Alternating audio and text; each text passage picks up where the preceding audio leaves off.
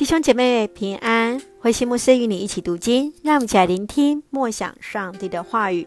以赛亚书五十三章，受苦的仆人。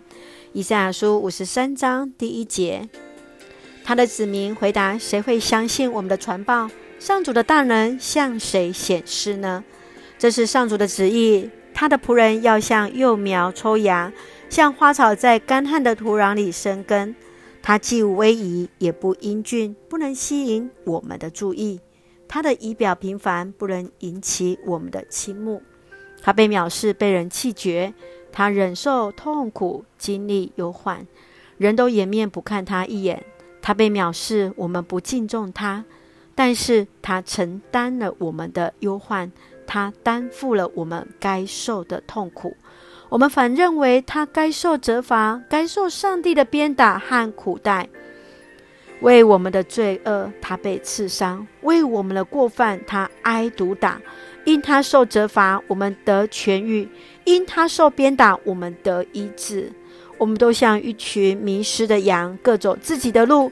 但我们一切的过犯，上主都使他替我们承担。他受迫害，受虐待，但他一言不发。他像待宰的小羊，像被剪毛的羊，他一声不响。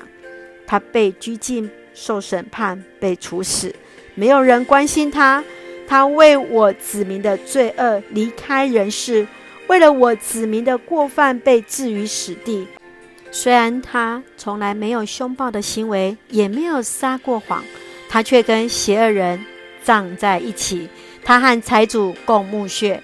上主说：“他挨打受苦是我的旨意，他的死是赎罪的祭。他会看到自己的后代，他有长久的岁月。借着他，我要实现我的计划。经历了一生的痛苦，我的仆人要重新得到喜乐。他必知道受苦不是徒然。我公义的仆人将因认识我而使众人成为义人。为了他，我要赦免他们的罪。所以。”我要使他在伟人中有地位，在强盛的人中得荣誉。他自愿牺牲生命，承担罪人的命运。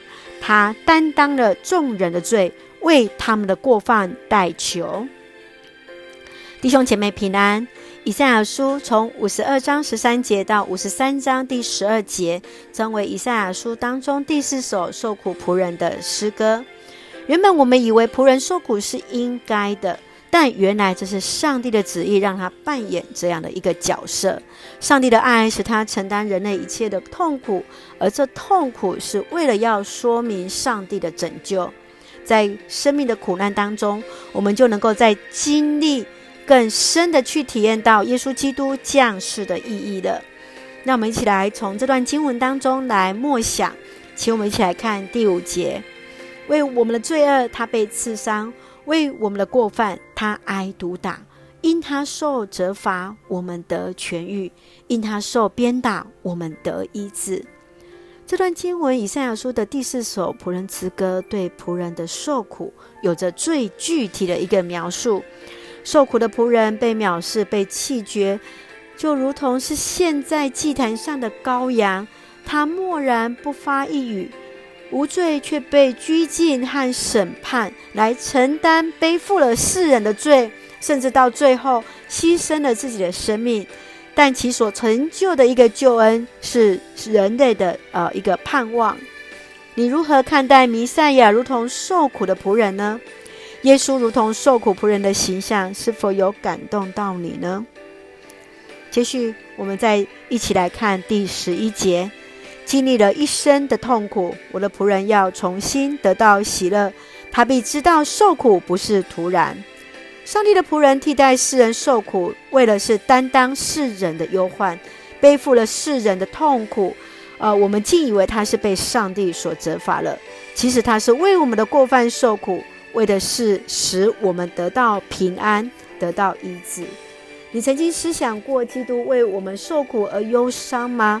耶稣基督为我们的牺牲当中，是否看见上帝其中的美善跟他的美意呢？让我们一起用这段经文来思考。我们也用第五节来作为我们的金句：为我们的罪恶，他被刺伤；为我们的过犯，他挨毒打。因他受责罚，我们得痊愈；因他受鞭打，我们得医治。是的，愿我们再次默想神为我们的爱所做的牺牲，让我们再次来献上感谢。让我们一起用这段经文来作为我们的祷告。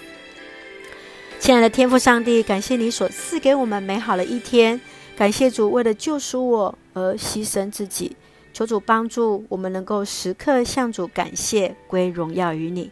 深愿回应主的爱，说：“主啊，是的，我在这里。求主来使用我们，恩待保守弟兄姐妹，身体健壮，灵魂兴盛，在接受疫苗当中一切平安，赐下平安喜乐，在我们所爱的台湾，我们的国家，在我们的教会，我们所爱的弟兄姐妹。感谢祷告，是奉靠主耶稣的圣名求。”阿门，弟兄姐妹，愿主的爱与平安与你同在，大家平安。